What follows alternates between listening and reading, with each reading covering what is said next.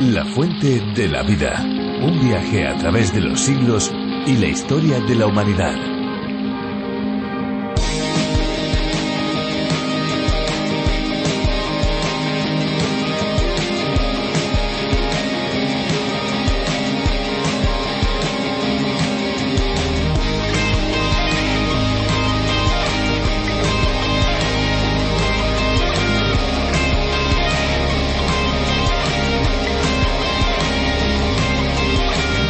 El método más corriente de desinfección de los suministros de agua a nivel doméstico es hervir el agua. Se trata de un método muy eficaz ya que la exposición de los organismos patógenos transmitidos por el agua más comunes a temperaturas de 90 a 100 grados centígrados durante un corto tiempo los matará o inactivará. El agua tiene que calentarse hasta que hierva borboteando durante unos tres minutos. Es una buena práctica almacenar el agua en el mismo recipiente en el que se ha hervido. Si fuera necesario el almacenamiento del agua hervida en otro recipiente casero, es importante que éste sea desinfectado antes de transferir el agua que se ha hervido. Qué tal amigos si nos disponemos para dar paso a la fuente de la vida? Después de esta curiosidad que hemos escuchado hace unos minutos, es el tiempo de darles la bienvenida y de saludarles. Les habla Esperanza Suárez y aquí estamos contentos, felices de una vez más poder acompañarles en este tiempo de reflexión de la fuente de la vida.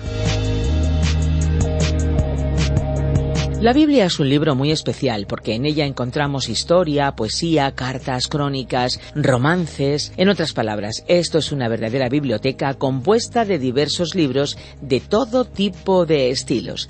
Yo, mm, sinceramente, me pongo a pensar en una gran biblioteca.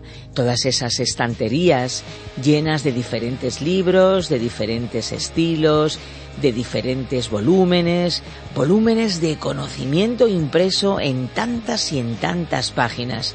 La verdad es que aquellos que son amantes de la lectura les gustaría tener todo el tiempo del mundo para consultar tantas y tantas obras. Pero imagínense, tenemos toda una biblioteca recogida en tan solo un solo tomo. Así es la Biblia. Un libro conciso, aunque desde luego intenso que podemos estudiar en este tiempo juntos. Es lo que hacemos en esta ocasión, no solamente a través de las ondas de la radio, sino también con todos aquellos que acompañan los podcasts del programa en lafuentedelavida.com o también en las aplicaciones de A través de la Biblia y RTM 360. Y si hablamos de la Biblia, como les decía, como una especie de mini biblioteca o enciclopedia, el programa La Fuente de la Vida también es todo un recopilatorio de reflexiones y de estudios de la palabra de Dios. Esperamos que nos puedan acompañar en este recorrido tan especial porque son cinco años de viaje radiofónico en la fuente de la vida. Pero bueno amigos, antes de pasar el tiempo a la reflexión, al estudio bíblico, vamos a disfrutar juntos de la canción que hemos seleccionado para hoy.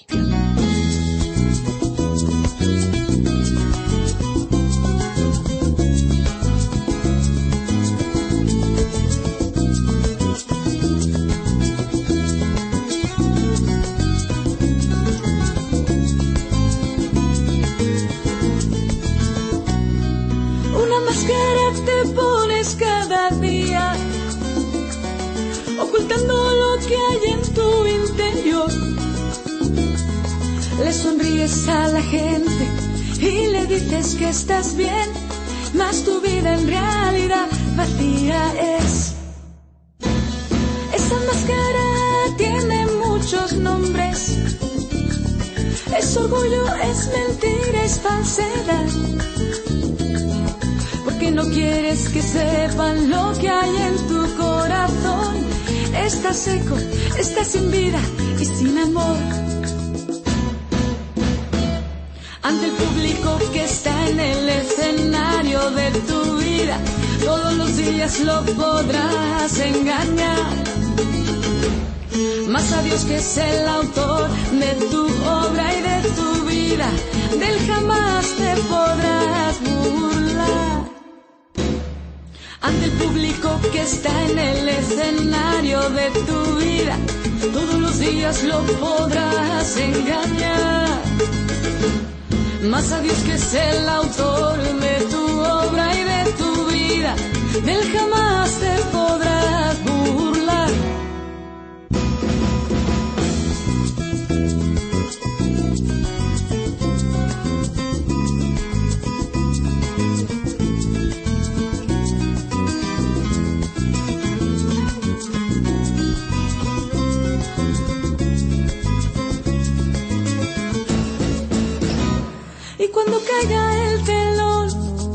ante solo quedarás.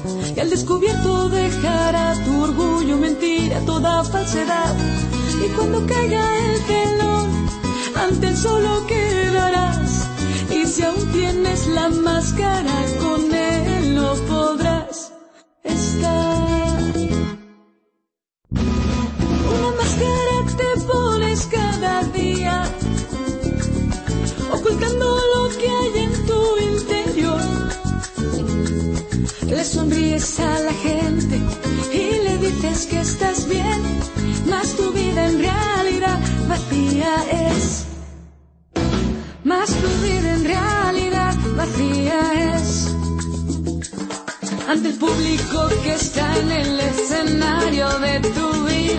todos los días lo podrás engañar.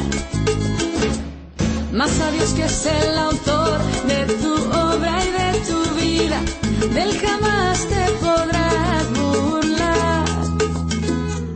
Cuando caiga el telón, ante el solo quedarás, y al descubierto dejará tu orgullo, mentira, toda falsedad. Cuando caiga el telón, ante el solo quedarás, tienes la máscara, con él no podrás estar. Quítate la máscara, ya no engañes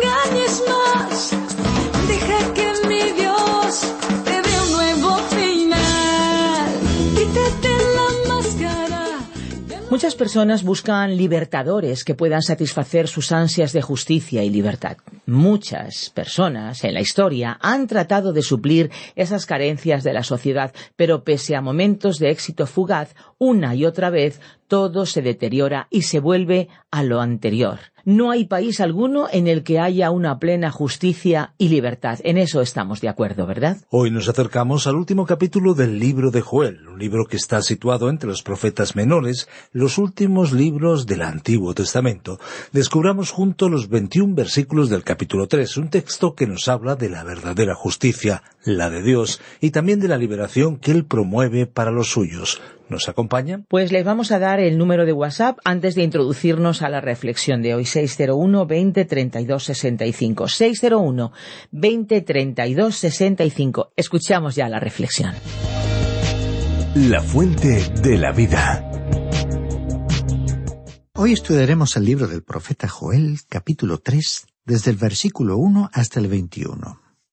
Llegamos hoy, estimado oyente, al último capítulo en nuestro estudio de esta profecía de Joel, el capítulo 3. En nuestro programa anterior comentamos solo el versículo 1 y vamos a recordar lo que dijimos acerca de él para enlazar sus palabras con el resto de este capítulo 3. Leamos entonces nuevamente el versículo 1 de este tercer capítulo que inicia la tercera y última gran división de esta profecía, división que hemos titulado Mirando al día del Señor como en un postludio.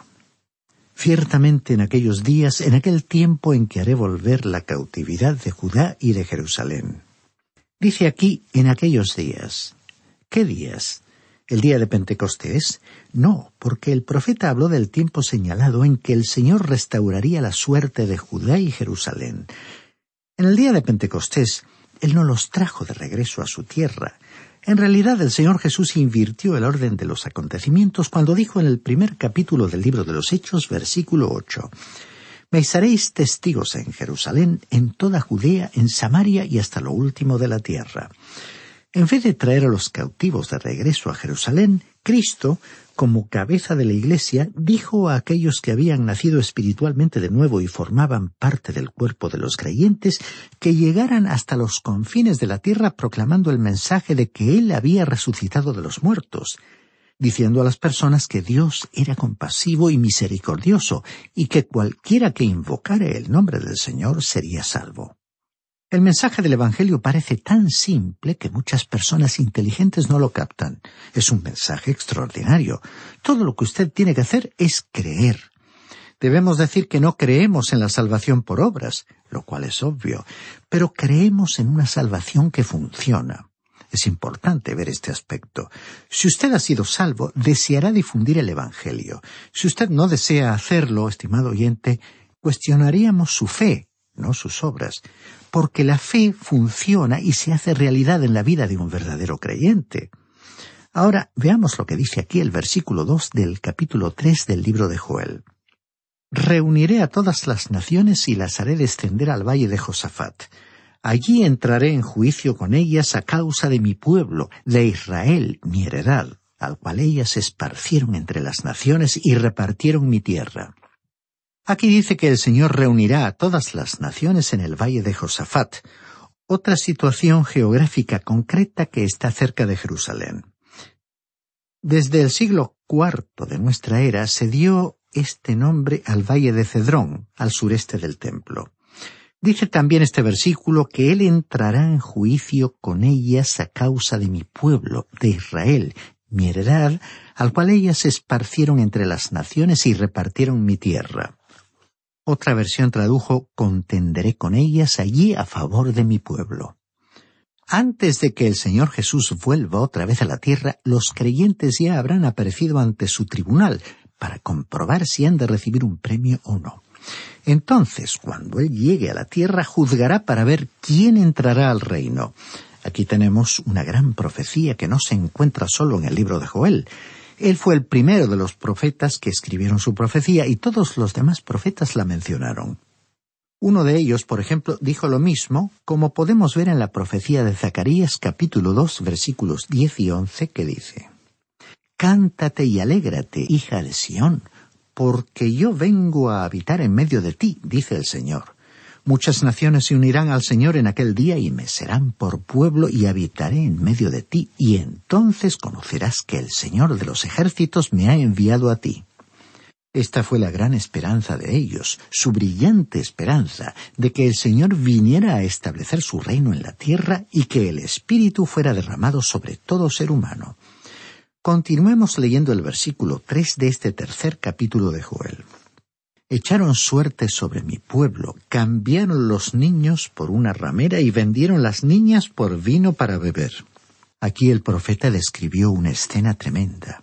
A veces suele haber desacuerdo en algunos países sobre la forma en que deben ser tratados los animales siempre falta cierta claridad o acuerdo sobre si la preocupación por el trato debería extenderse a todos los animales o solo a algunos, y si las medidas afectan a los animales que son objeto de caza o de la pesca y a los animales y peces cuya carne se vende y consume.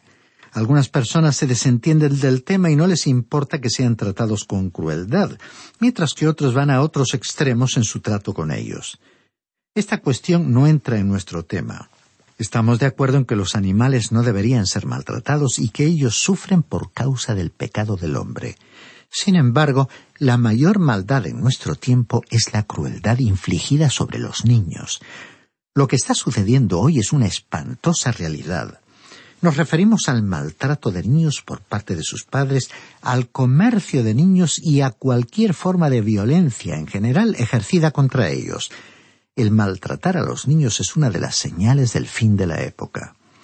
¿Por qué en algunos países hay tantos niños y jóvenes que abandonan su hogar? Cualquier padre o madre que tenga un hijo huido de su hogar necesitaría doblar sus rodillas ante Dios y preguntarse en su presencia qué ha hecho mal. Porque algunos atribuyen el desapego de sus hijos de la familia a sus amistades o malas compañías y entonces recurren a la ayuda de psicólogos. Si aplicáramos las enseñanzas de la palabra de Dios desde los primeros años en la vida de un niño, no tendríamos esos problemas. En el pasaje que estamos estudiando, Dios, por medio del profeta, habló de una época en la que habría personas que cambiarían a niños por prostitutas y para emborracharse venderían a niños por vino. ¿Cuántos niños están siendo arrastrados por la inmoralidad a causa del alcoholismo y ebriedad de algunos de sus progenitores o de ambos? ¿Cuántos padres están siendo un ejemplo correcto para sus hijos y no solo en lo relacionado con la bebida, sino también en todo lo relacionado con las drogas? Debemos decir que muchas personas deberían hablar en voz bien alta sobre estos temas en esta sociedad que consideramos tan moderada y sofisticada que prefiere convencerse de que estamos progresando en nuestra civilización. Estimado oyente, como continúe este alejamiento de todo lo que la palabra de Dios ha enseñado a través de los siglos, tendremos que llegar a la conclusión de que todos los valores que sustentan la vida en sociedad se están perdiendo, lo cual parece dejarnos una sensación de vértigo. Continuemos leyendo el versículo cuatro de este tercer capítulo de la profecía de Joel. ¿Qué tengo yo con vosotras, Tiro y Sidón, y con todo el territorio de Filistea? ¿Queréis vengaros de mí? Y si de mí os vengáis, bien pronto haré yo recaer la paga sobre vuestra cabeza. Dios dijo que ellos ya habían pasado el tiempo propicio o cruzado el límite de la paciencia divina, y eran incapaces de volverse a Él con sinceridad. Y dicen los versículos cinco y seis porque os habéis llevado mi plata y mi oro y mis cosas preciosas y hermosas metisteis en vuestros templos, y vendisteis los hijos de Judá y los hijos de Jerusalén a los hijos de los griegos, para alejarlos de su tierra. Aquí podemos apreciar que aún en esa época los israelitas estaban siendo vendidos a la esclavitud, aunque esto sucedió antes de que Roma asumiera el poder. Y dicen los versículos siete y ocho de este tercer capítulo yo los levantaré del lugar donde los vendisteis y volveré vuestra paga sobre vuestra cabeza. Venderé vuestros hijos y a vuestras hijas a los hijos de Judá, y ellos los venderán a los sabeos, nación lejana, porque el Señor ha hablado. Y el juicio de Dios sobre Tiro y Sidón, profetizado también por los profetas Ezequiel, Jeremías e Isaías, se ha cumplido literalmente.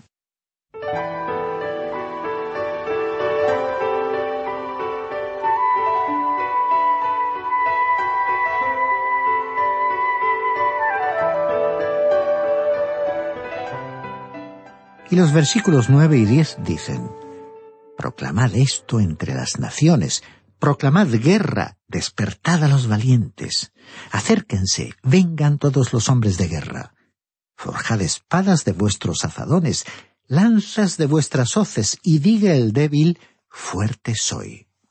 Dice este versículo diez, forjad espadas de vuestros azadones, o rejas de arado, y lanzas de vuestras hoces. Alguien podría decir que pensaba que la Biblia decía que había que convertir las espadas en rejas de arado. La Biblia dice tal cosa, pero el tiempo en que se llevará a cabo será cuando el reino de Cristo se establezca en la tierra, como podemos ver en el libro del profeta Isaías capítulo 2, versículo 4 y en el libro de Miqueas capítulo 4 versículo 3. Cuando Cristo esté reinando, todos podrán librarse de sus armas, pero hasta entonces muchas personas hoy se preparan para defenderse por sí mismas o para proteger a sus seres queridos. Lo que comparten casi todos es una sensación general de inseguridad, porque hay seres humanos que andan sueltos y actúan como animales salvajes. Caminan sobre dos piernas, pero son malvados, feroces e impulsados por su ambición pueden destruir a cualquiera. También hay naciones que en la historia han actuado de esa manera. En realidad, esta es la forma en que Dios describió a naciones. Él llamó a una de ellas león, a otra pantera y a otra una bestia indefinida.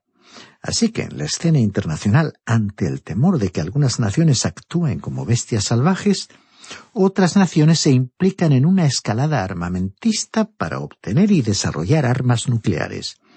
El apóstol Pablo dijo en su primera carta a los tesalonicenses, capítulo 5, versículo 3, Cuando digan paz y seguridad, entonces vendrá sobre ellos destrucción repentina. Resulta interesante observar que las Naciones Unidas tienen grabado en su sede oficial este versículo de Isaías que hemos mencionado antes, que habló de convertir las espadas en rejas de arado. En realidad, las naciones están haciendo exactamente lo contrario Más bien están actuando como describió el versículo diez de este capítulo de Joel, que habló de convertir las rejas de arado en espadas y las hoces en lanzas.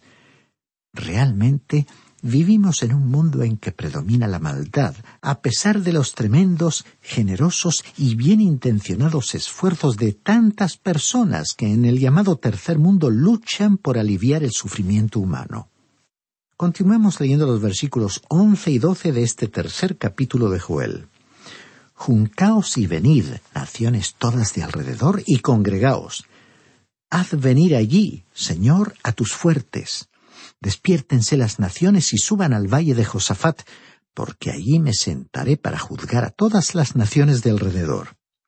El Señor Jesucristo dijo en su discurso del Monte de los Olivos, en el Evangelio según San Mateo capítulo 24, que Él juzgará a las naciones y que lo hará de acuerdo con la forma en que ellas están tratando a su pueblo.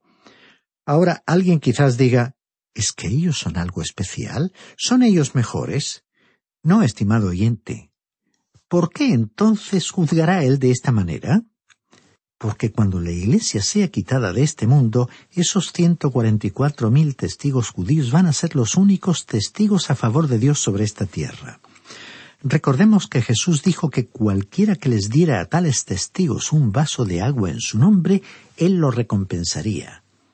Es que en aquellos días el proporcionar comida o bebida a estos ciento cuarenta y cuatro mil que estarán dando testimonio de Cristo por todo el mundo podría costarle a muchos su vida. Continuemos leyendo el versículo trece de este tercer capítulo de Joel. Meted la hoz porque la mies está ya madura Venid, descended, porque el lagar está lleno y rebosan las cubas, porque mucha es la maldad de ellos. Cuando el profeta habló de una cosecha estaba refiriéndose al final de esta época, y continuó diciendo el versículo siguiente, el catorce. Muchos pueblos en el valle de la decisión, porque cercano está el día del Señor en el valle de la decisión. Recordemos que Joel identificó a este período con el día del Señor, todo lo que el profeta dijo cae en este paréntesis del día del Señor que comienza, después del arrebatamiento de la Iglesia, con la gran tribulación y continúa a través de la segunda venida de Cristo para establecer su reino y el juicio que determinará quién entrará al reino milenario. Durante este reino y al final habrá un breve periodo de rebelión cuando Satanás sea liberado y después vendrá el juicio del gran trono blanco y comenzará la eternidad. Todo ello está incluido en el día del Señor. Ahora el profeta Joel comenzó a hablarnos sobre trastornos en los cuerpos celestes. Leamos los versículos quince hasta el diecisiete de este tercer capítulo. El sol y la luna se oscurecerán y las estrellas perderán su resplandor. El Señor rugirá desde Sión, dará su voz desde Jerusalén y temblarán los cielos y la tierra. Pero el Señor será la esperanza de su pueblo, la fortaleza de los hijos de Israel. Entonces conoceréis que yo soy el Señor vuestro Dios, que habito en Sión, mi santo monte. Jerusalén será santa y extraños no pasarán más por ella. La ciudad aún está siendo transitada por los no judíos. La llamada tumba del jardín está tan abarrotada de público que a veces muchos turistas ni siquiera pueden entrar en ella. Y no son judíos los que van a verla, sino que allí entran y salen constantemente no judíos, turistas procedentes de todo el mundo. Llegará el día en que la tumba del jardín no será una atracción turística de Jerusalén. Algún día el Señor resucitado mismo estará allí. Como vemos, a continuación Joel se refirió al tiempo del reino. Leamos el versículo 18 de este tercer capítulo. Sucederá en aquel tiempo que los montes destilarán mosto, de los collados fluirá leche y por todos los arroyos de Judá correrán las aguas. Saldrá una fuente de la casa del Señor y regará el valle de Sittim. La frase sucederá en aquel tiempo se refiere al día del Señor. Dice también este versículo los montes destilarán mosto. Otros traducen vino dulce. De los collados fluirá leche y por todos los arroyos de Judá correrán las aguas. En la actualidad en Israel suele escasear el agua, pero en aquellos días futuros habrá agua en abundancia. Y finaliza el versículo diciendo, Saldrá una fuente de la casa del Señor y regará el valle de Sittim. Esto es muy interesante porque el valle de Sittim se encuentra al otro lado del Jordán. Ahora, ¿cómo podrán correr estas aguas desde Jerusalén hasta el Jordán? Es que el profeta Zacarías dijo que en aquel día la montaña será dividida y esta gran ruptura geográfica que hoy se extiende desde el norte de Vilos, en Líbano, y desciende por el mar de Galilea, por el valle del Jordán, por el mar muerto y pasa hasta África, va a dirigirse en otra dirección, siguiendo una dirección de este a oeste. Y dice el versículo 19, Egipto será destruido y Edom será vuelto en desierto asolado a causa de la injuria hecha a los hijos de Judá, porque derramaron en su tierra sangre inocente. Según este pasaje, Dios juzgará a estos países incluso en relación con el reino milenario. En el pasado especialmente han sido enemigos de Israel. Y finalizando el capítulo tres de Joel y el libro mismo, leamos los versículos veinte y veintiuno de este tercer capítulo. Pero Judá será habitada para siempre y Jerusalén por generación y generación. Yo vengaré la sangre que aún no he vengado, y el Señor habitará en Sión. Aquí la frase vengaré la sangre que aún no he vengado nos indica que el Señor todavía no se ha puesto en acción a favor de los israelitas. Y también se señala que el Señor habitará en Sión. Él no habita allí en la actualidad. Jerusalén es hoy una ciudad comparable a cualquier otra ciudad del mundo, pero llegará el día en que el Señor estará presente allí. Entonces veremos todos estos anuncios proféticos cumplidos. Tendríamos que ver a Cristo allí para decir que estas palabras están siendo cumplidas en nuestro tiempo. Pero allí no es donde le vemos hoy, porque en este mismo momento Él se encuentra en el cielo a la derecha de Dios. Y es nuestra oración que podamos ser conscientes continuamente de Él y que podamos tener la realidad de su presencia en nuestras vidas. Bien, estimado oyente, Concluimos así nuestro estudio de este libro del profeta Joel y confiamos que haya sido de provecho espiritual para usted. En nuestro próximo programa reiniciaremos nuestro estudio en el Nuevo Testamento y comenzaremos a estudiar la primera epístola del apóstol Pedro. Le agradecemos su compañía en este viaje a través de la Biblia y esperamos continuar contando con ella.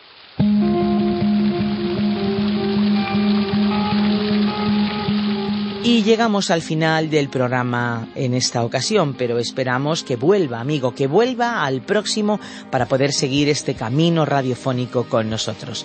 Le recordamos que puede seguirnos en nuestro Facebook y también en Instagram. Solamente tiene que buscar la fuente de la vida. Si quiere escuchar este programa desde sus inicios o si tal vez se ha perdido algún programa anterior, puede volver a escucharlo a través de la página web lafuentedelavida.com y también en nuestras aplicaciones RTM 360 y La Fuente de la Vida, que también pueden encontrarla con el nombre A través de la Biblia.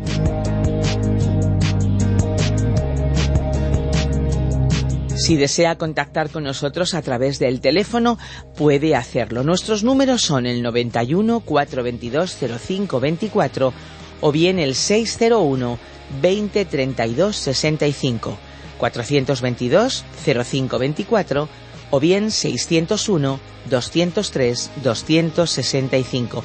No se olvide que si su llamada viene de fuera de España tiene que pulsar el más 34. Puede también escribirnos a nuestra dirección electrónica info radioencuentro.net. Recuerde, info arroba radioencuentro.net. Estamos a su entera disposición. Y les hablábamos al principio de las hormigas y la verdad es que si Dios tiene propósito para algo tan pequeño como es una hormiguita, no dude que también lo tiene para usted. Busque, amigo, busque su propósito, pero por el camino, si llega a cansarse y quiere darse por vencido, recuerde que hay una fuente de agua viva que nunca se agota. Beba de ella.